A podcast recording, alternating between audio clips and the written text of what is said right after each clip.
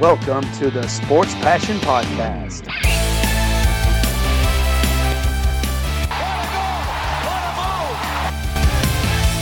Oh, blocked by James! LeBron James with rejection. And here's your host, Lars Marendorf. Hello and welcome to the Sports Passion Podcast. Just like most of us do during the day from time to time, I was checking my Twitter feed a couple days ago. And I saw a tweet that was shared by Daniel Nugent Bowman, who was just recently a guest talking about the Edmonton Oilers.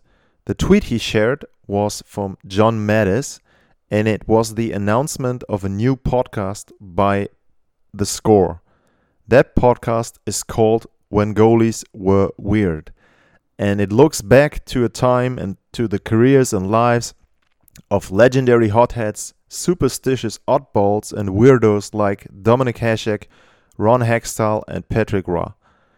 And I was so anxious and so so happy to see that theme there, and I had to get John on my show and to talk about his new podcast. So you will have an interview now that is about how John did this show, how he recorded it, and it's an amazing story. They had about 100 people interviewed for the episodes that will start on November 22nd, and each week there'll be one show. The first five will be on one goalie each, and the last one be, will be a mixture of I think it's four different goalies in the end, and I'm looking forward to listen to that show when goalies were weird. And I hope you enjoy the interview, and I hope the interview is as good as the show is.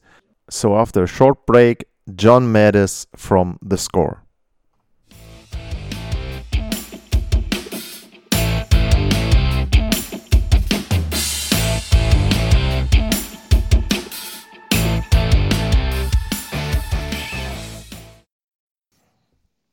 So, as I mentioned in the introduction, there's a new podcast coming, and the guy who's responsible for that and who's, if I understand it correctly, the narrator in that podcast is John Matisz from The Score.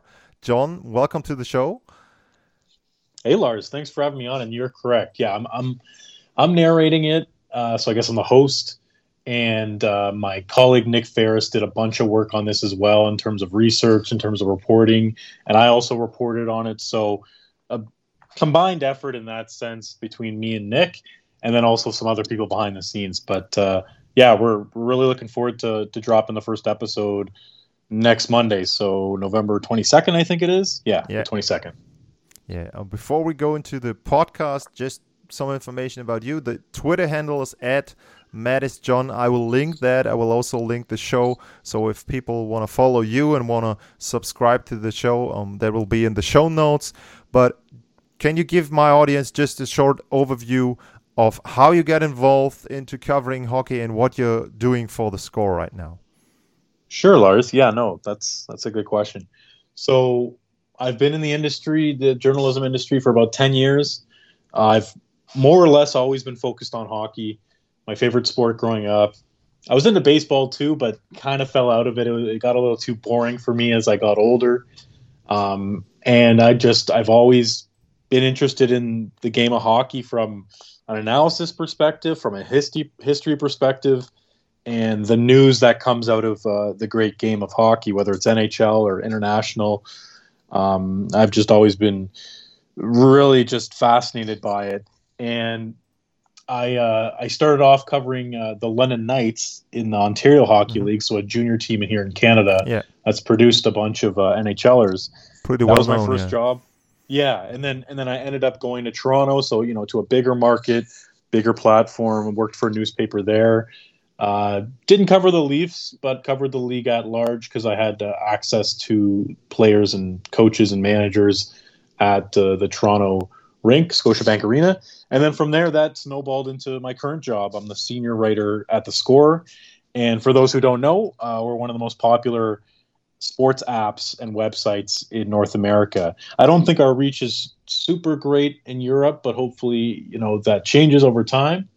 Um, but it's a the app is is very well respected uh, in terms of even if you just want to get scores and information. Uh, it's it's really fast. It's really efficient. It's really nicely laid out. So that's kind of the bread and butter of why people come to the score is is you know it's right in the name the scores and also the the news and information and then I'm part of a team that that complements that that foundation um, by writing long form articles uh, by doing stuff like this podcast and just by I guess bringing more of a journalistic um, I guess view or journalistic uh, input to the app and, and what we provide from a content perspective. So that's the gist of it. I'm uh, based in uh, Hamilton, Ontario, which is like I don't know an hour from Toronto, yeah. and uh, working from home these days. So yeah, that's what's going on with me.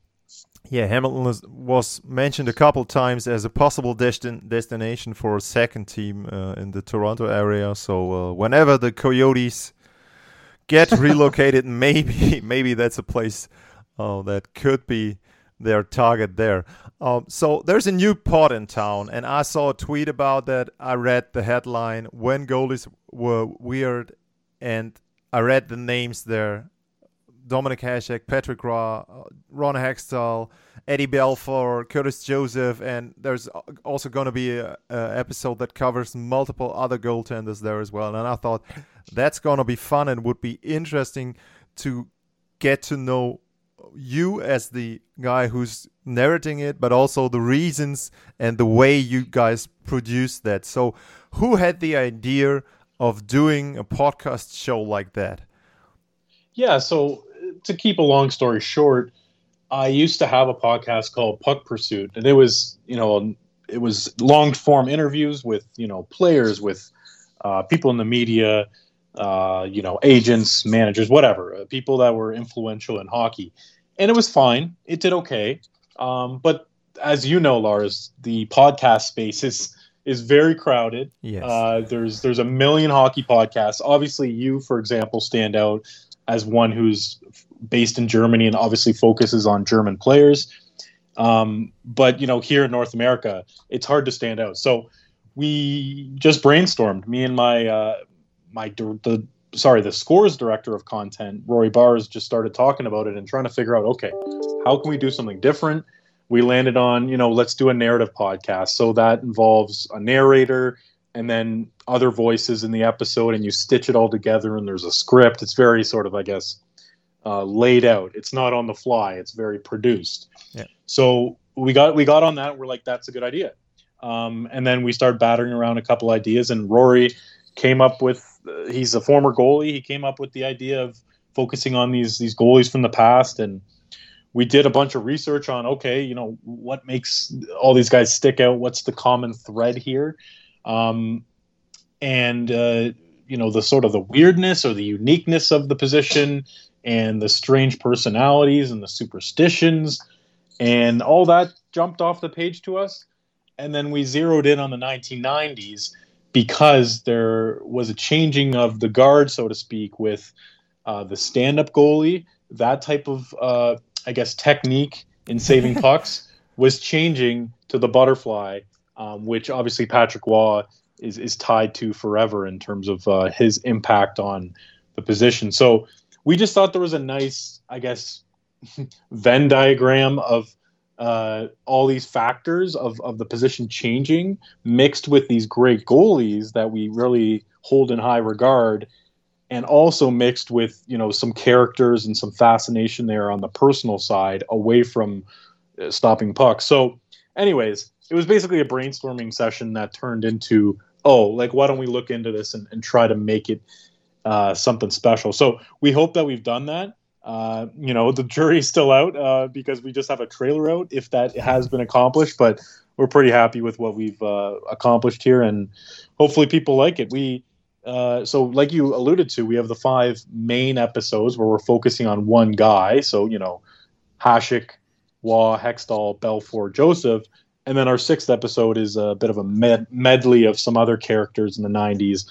You know, we didn't want to leave out Brodeur. He's one of the more normal goalies yeah. of that era. So that's why we didn't devote a whole uh, episode to him, but we also wanted to end on him. He's the very last guy in the series because he's so important. I mean, he's in the conversation for top goalie of all time, right up there with Juan Hasek, right? So, um, having a guy like Garth Snow, who uh, you know was very involved in in the the oversized equipment, you know, was a trash talker. We wanted to include him. Damian Rhodes, super stupid superstitious guy in terms of you know he wore this uh, leopard print jock around uh, when they were on a winning streak in Ottawa, and Jim Carey uh, is the, the other guy, Yeah. the tenth guy on our list.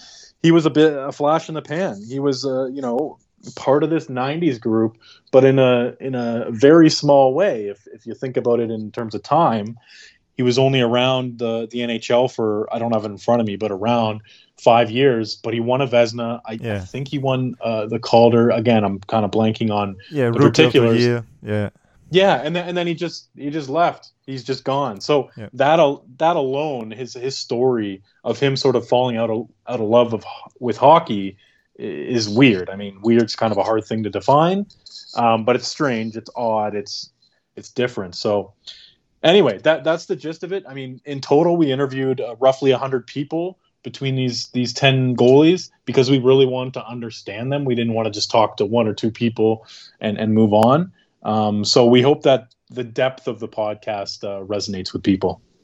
Well, when I heard the trailer and when I heard what you guys wanted to do, it reminded me of Shattered, which is I don't know if you know that it's a podcast about the New York Knicks, and they narrate the story of the Knicks and what Hmm. went wrong there with them. And what you guys had in the trailer and the plan there sounded a little bit like that.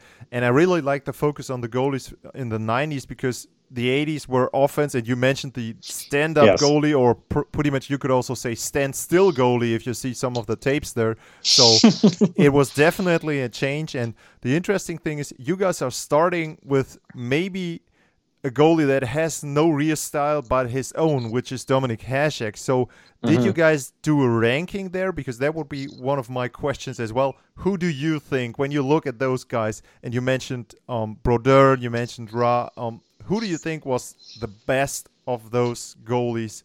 Not only maybe, uh, yeah, just focus on on the ones you got in there because I think you can't compare with other with other goalies from the past. But just from the guys you have in there, who do you think? Was the best there? Yeah, well, first of all, it wasn't. We didn't put Hasek as the first episode right off the bat. It was just we thought, okay, there's just so much there. There's so much content in terms of, you know, he's a really unusual guy off the ice, and then the way that he plays is really unusual. So we thought, okay, if we're going to focus on one guy first, and he obviously has the name recognition as well. Let's let's go after uh, Hasek in that sense. So that was kind of how we landed on that. But in terms of the greatest of all time, I think it's I think it's Hasek. I think um, if you look at his peak, his prime performance, um, you know, he's named the Dominator for a reason. Like it, it's plain and simple that he was incredibly dominant. He was playing on a Buffalo Sabres team in his prime that was fine. It was good, but it was by no means great. It was kind of a blue collar team, a lot of hardworking guys, uh, not a ton of flash. So he was able to elevate those teams, not just you know one level up the standings where you go from I don't know uh, a non-playoff team to a team that's knocking on the door to the playoffs. He would elevate them from a non-playoff team to you know one of the best teams in the league and going deep in the playoffs. Uh, the team could cheat. They could be a little more offensive because they knew that Hasek could not only make the first save but the second and the third.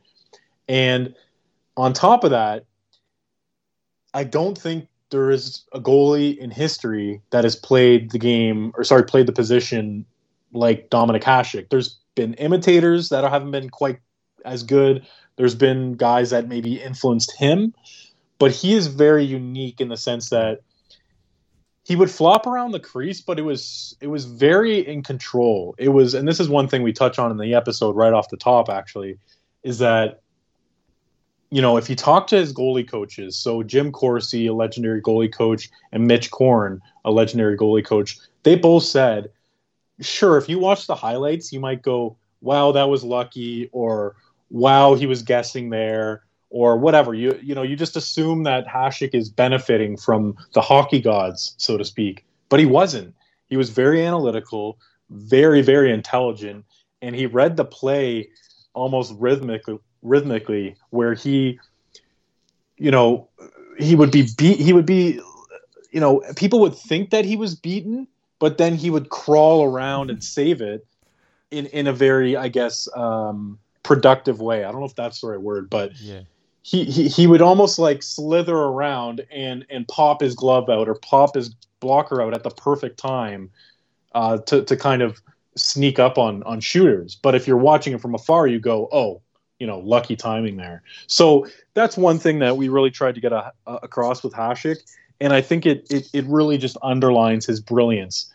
Um, this is a guy that w- did not win with the Sabres, famously in the 1999 Cup final. There's Brett no Hall- cup winner there, so Yeah, yeah. so, but he he moves on to go to the Detroit Red Wings and wins two cups, one as a starter, one as a backup.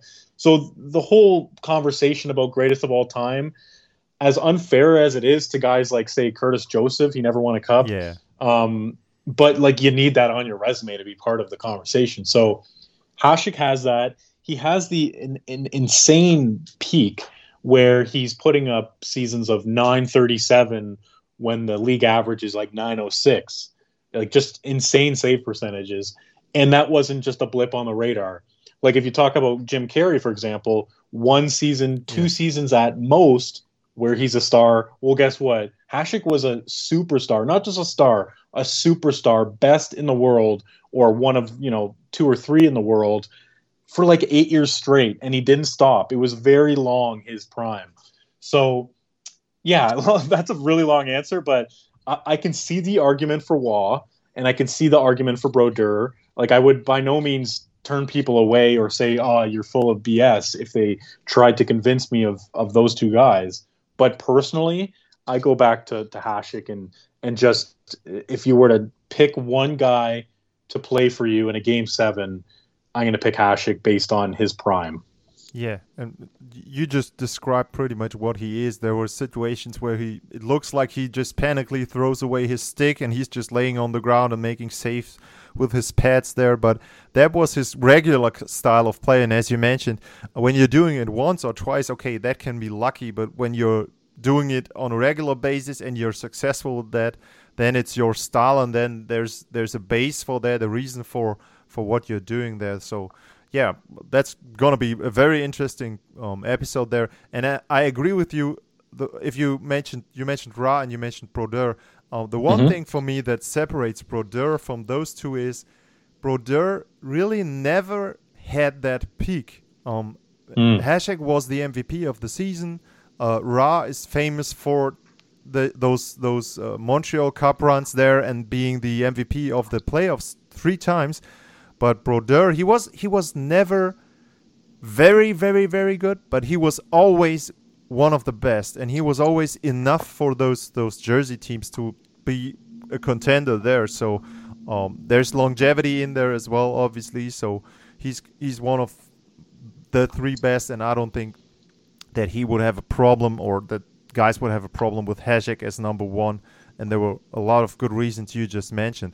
Uh, one thing that came to my mind when I looked at the list you had in there and talking about goalies, last weekend there was the Hall of Fame induction. And Mm. there are very few goalies in the Hockey Hall of Fame. Um, did that come to, or did, was that a topic also somewhere in your podcast? And what do you think of that? Why, in your mind, is that the case that there are just a few goalies in there? Well, it's interesting you bring that up because in the Joseph episode, we do talk about his Hall of Fame case. You know, the case for and the case against. That was And what I was looking for exactly. He's he's the guy that Yeah. is always mentioned there. Yeah, and within that that section of the podcast, we do bring up Tom Barrasso, Mike Richter. Like there's a handful, you know, maybe three or four, maybe not a full handful, but three or four guys out there from roughly 80 to 95, 99. I guess Joseph played later, but in that that pocket of time that have missed out. Uh, I think I don't have the stat in front of me, but I think it's there's been only seven goalies inducted since I want to say 1980 Uh, I might be off by that, but it's a very small amount of goalies that have been inducted to the Hall of Fame, you know, in the modern era. And I guess that touches back a bit before the modern era, but nevertheless, there's just not a lot of goalies in the Hockey Hall of Fame, as you alluded to. And I mean, part of that is, uh, I think, just a lack of education um, around the position in general. Um, because I don't know, 95% of people who watch hockey, play hockey, analyze hockey, are focused on the skaters because they probably were a skater when they grew up. And there's just a mystery around the position. It's sometimes described as a sport inside of a sport because it, it doesn't do it justice yeah. to say, oh, it's a different position. It's like, no, it's actually a different sport because they're alone. They're working with their own goalie coach most of the time. Uh, you know, if they lose, they're the worst player on the team. If they win, they're the best player on the team that's sort of the those highs and lows are very much associated with with uh, with the position. And similar to a pitcher in a way in in, in baseball, uh, wins are a big thing.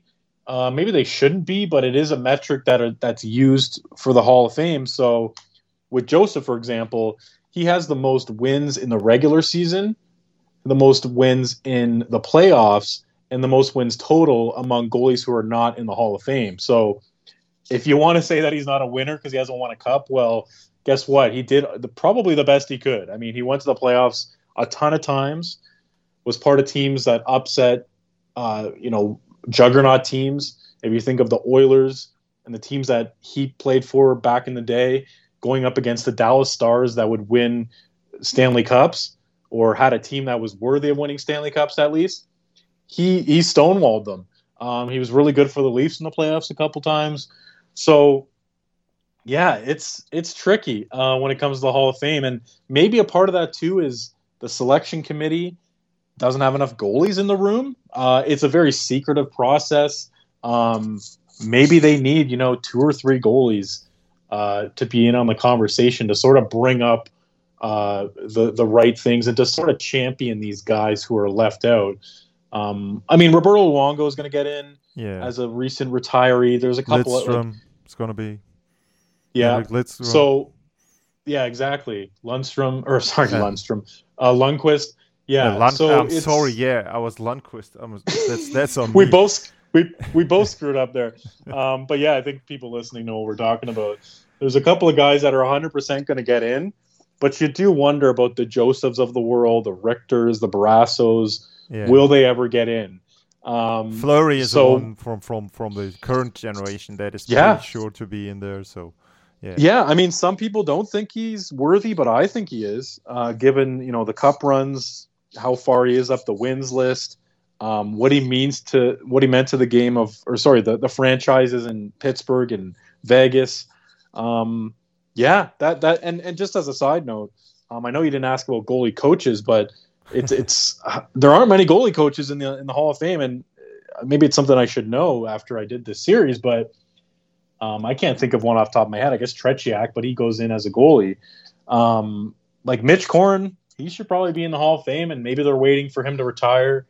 Um, there's a couple other guys throughout the years, so that's also another angle to this. Is you know, should there be scouts in the Hall of Fame? Should there be goalie coaches? Like, why are we just keeping this to coaches and managers and players. Let's open it up a little bit more. So that that's kind of a, a topic for another day. But yeah, coming back to your podcast and coming back to the list of guys you had in there, I asked about the best of them, but who was the weirdest of them for you? Because there's there are pretty yeah hot head characters in there. Just Ron Hextall is the one where, where I always remember that there's there's a YouTube video of him just throwing around his fist and his stick there. So, um, who was the most crazy and most weird goaltender of of this group you have in there?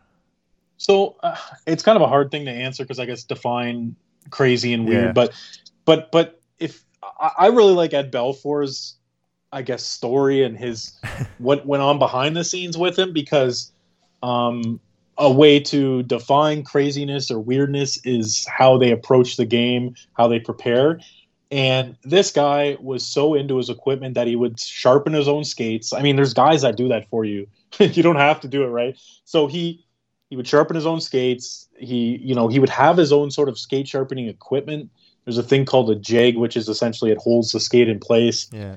Um, he actually designed his own uh, cowling, which is like uh, the protective plastic on the bottom of a goalie skate. He designed one of those in his free time that would would have a removable blade, and he told me that he sold it to Reebok at some point. I don't know, you know, the the particulars of it, but like he was that into the equipment that he's out there in the in the summers designing something, and he's pulling apart old pads and and so I find that interesting because it's very behind the scenes, right? Um, he was, you know, he he was kind of Hextall like, where he would whack guys in the crease, Yeah. and all that. Like he had he had some some fieriness to him, which is another component of being weird. Um, and then you know he would play the puck. So I think just overall with Belfour, especially when you factor in uh, the sort of crazy Eddie side of him, um, because you know there's Eddie the Eagle, and then there's Crazy Eddie. There's a reason why he has the Crazy Eddie um, nickname there, secondary nickname. I mean, he got in trouble with the law a few times. Um, and even if you go back to uh, how intense he was about his equipment and about the preparation, you know, he would sometimes sleep over at the rink because he was there so late and he was coming back so early. So he's like, what's the point in going home? So there was a certain perfectionist part of him um, that really resonates with me in terms of uh, the weirdness and, and just the, I guess, uh, the meat on the bone in terms of the story and, and what you can talk about with him. So Ed Belfour, you know, he's now an entrepreneur where he has a whiskey company and he's very into uh, the art and science of it, you know, trying to get it right. His whiskeys have won awards. Um, so like he's doing something well and it just sort of fits his personality, right? This guy was just very obsessive about certain things, and it's interesting that he's continued to do that uh, post in his post playing career. Yeah, I mean that's that's something you often hear that if someone is very focused on on one thing and dedicated to that thing, if that is for whatever reason he has to quit that, then he finds something else and he's very dedicated to that one as well. You hear that a lot about athletes that they are if they are competitive, they are not only competitive in, in hockey, for example, or in ping pong. Maybe then when, when the team plays ping pong. So uh, that's that's very interesting um, in regards also to Ed Belfour there. Um, when you look at that group and when you look at today's goalies, do you see Mhm. anyone coming up or maybe who is in the league that is not the same kind of weird but close to it? Or is it more of the same thing that we sometimes have in soccer in Germany as well, that there are no more really real characters because everyone is polished, everyone is just um, from the same training regimen, there are the same strategies, the same um, things that people look at because you mentioned Hajek and you mentioned his um, his knowledge and the way he looked at the game. I Mhm. would think that he was different there than other ones, and now goalies have a broader knowledge of what they have to look at, maybe metrics they can look at that they didn't have 10, 20, 30 years ago. So, if there is anyone from this era that maybe is in is following the footsteps of those guys, um, do you see anyone there? Well, first, you make a really valid point about, you know, these guys being very protective of their brands, being a little more private than they used to be. I mean, even just from a media perspective, you're learning less about these guys and the strange things that they do because it goes viral right away. Like before, it would be, oh, Sports Illustrated is doing a big feature on this guy, and it's going to come out in a month, and it's just going to be in print, and and there's sort of just, I guess, uh, less fanfare over it. It's less uh, in your face. So I think that's a part of it where there might be a, some very weird goalies out there right now that we don't know much about because uh, the access just isn't there. Um, that said, you know, we talked about Roberto Luongo before briefly, Yeah, and, and I know he's retired, great, yeah. but but he he you know based on his social media presence and how he showed his personality in that regard, I think that would count as as you know falling into this um, category of weird or strange or odd or just different. Um, and you know he's apparently a really funny guy behind the scenes, so I'm sure there's some stories there. Uh, Elvis Merzlikins in Columbus. Um, I'm sure you saw it where a couple Yeah. of weeks ago or games ago, um, Igor Shesterkin was getting about to get a shutout, and the Columbus Blue Jackets were in their own end. They were about to rush up the ice to try to score, but Elvis Merzlikins said, "Hey guys, stop, stop! Don't try to score. Let him get a shutout." I mean, that's a bit of a strange thing to do. You're supposed to win the hockey game. I know you're down four nothing with a minute left or whatever, but that kind of is is out of the realm of normal, if you will. A guy going out of his way to to help another goalie get a shutout. Um, and I, I know that he has his celebrations that are um, that are more, I guess, uh, joyful and jubilant. So I think there's something there with Elvis Merzlikins. Um, Connor Hellebuyck, the way that he gets ready for games. You know, we I don't know about you, Lars, and, and what you've seen, but on Canadian broadcasts, they show him doing the sort of uh, the tracking with his eyes. Yes. Yeah. Um, so I mean, that's a small thing. Maybe there's that that's not that interesting, but it, it's something. Um, you know, Mike Smith, he scored a goal. Uh, that's one thing we talk about in this podcast is Yeah. the goal scoring. You know, you had Hextall who would try uh, many times and he scored twice. You know, Brodeur scored three times. Waugh tried to score a bunch of times but failed. It, it, it's less of a thing now. I feel it's less of a um, a, a status symbol, if you will. But Mike Mike Smith and Pekka Rinne scored recently, so that's still, I guess, a different way. Uh, you know what? I, I'm thinking about it now. I think Robin Lehner, Lehner would maybe yeah. be a guy definitely who would yeah. fit this. And you know, you want to be you want to be respectful, right? Because Yeah. you know what defines weird, and and by no means is his um, personal problems weird. Uh, dealing with you know mental health and alcohol abuse and um, bipolar disorder, absolutely not weird. That is just something he's dealing with. But he is very outspoken about certain things. Um, he he is you know he goes by this sort of panda nickname. Um, there are some things there that that really show that there's a character there, right? Um, and he's a really big guy. The way he plays, I think, is a little different than most goalies around the league. It's more read and re- re- react. It's more old school. So I think there's something there. And again, I don't want to call what he's going through weird because it's not. But I think beyond that, beyond that scope of of mental health, um, he's he's he's trying to help other players, like he did with Jack Eichel, for example, um, getting out of Buffalo. He was outspoken about that Yeah. situation. I mean, that alone is is is strange in the in the grand scheme of the NHL because guys just don't speak out. So there's certainly something there with Robin Lehner. Um, so he would he would be a guy, and I know he, you know, he's talkative and and he's uh, he's just uh, I guess a colorful guy. So there must be there must be something there. That would be probably my number one answer.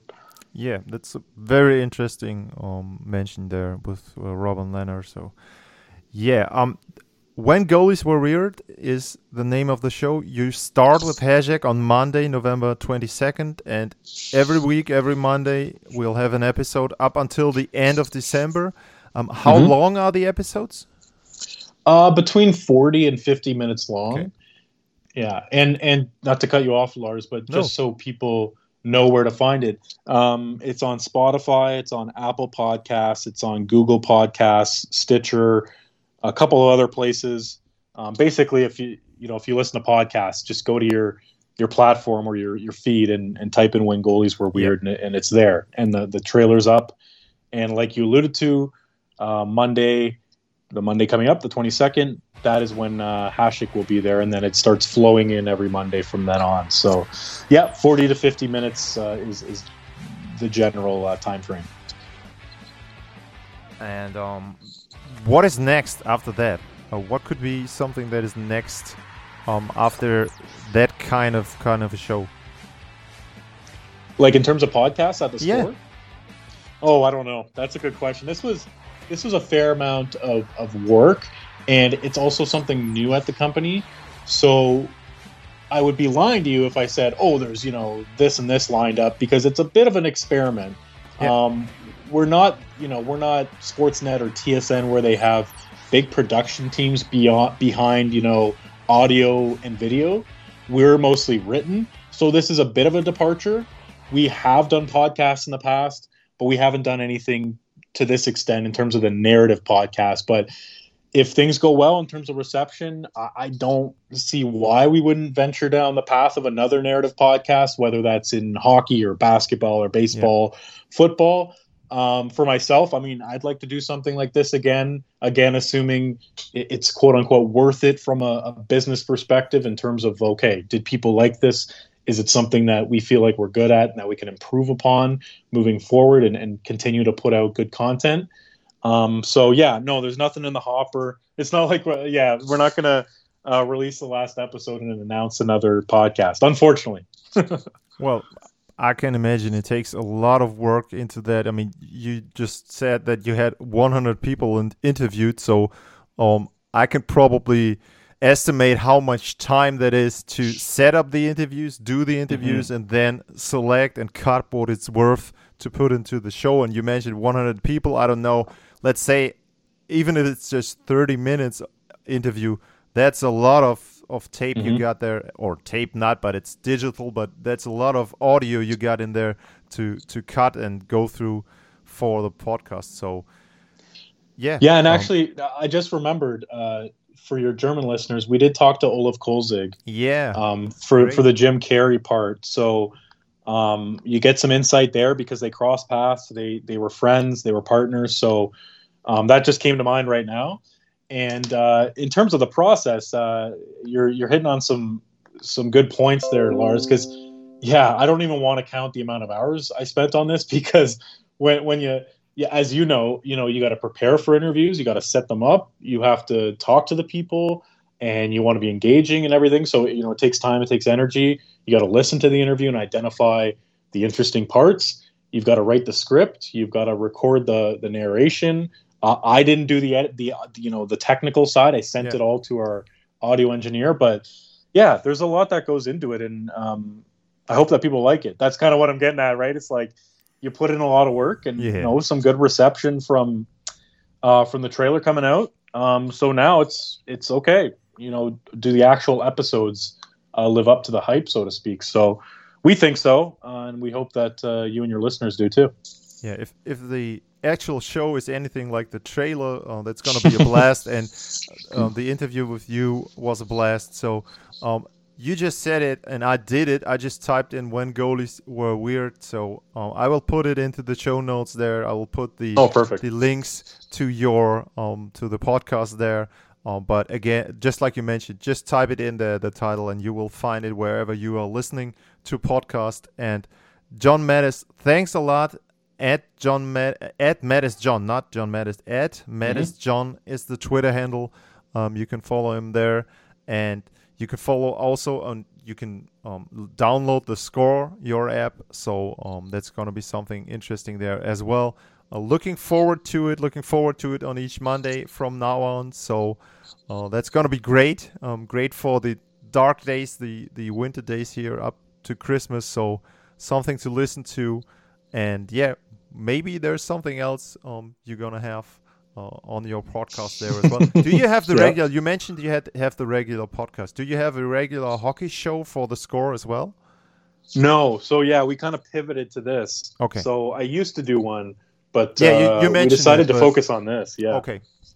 Okay. Yeah, and I can imagine there's there's um not enough time to do uh, both there. Yeah. And as you mentioned, there's a lot of uh, hockey shows out there, um, mm-hmm. a lot of quality hockey shows out there. So, but this one sounded great um, to take a look at, and it sounds even greater after talking to you. Thanks a lot, John, for coming on the show. Hey, Lars. Thanks for having me on. I really appreciate it. You know, you just messaged me out of the blue about this, so I appreciate you uh, taking the initiative, and uh, I was happy to hop on. And great questions, and then really good to to meet you.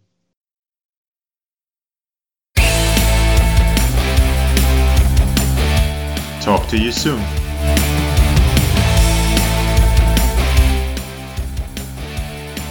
Thanks for listening. Bye, guys.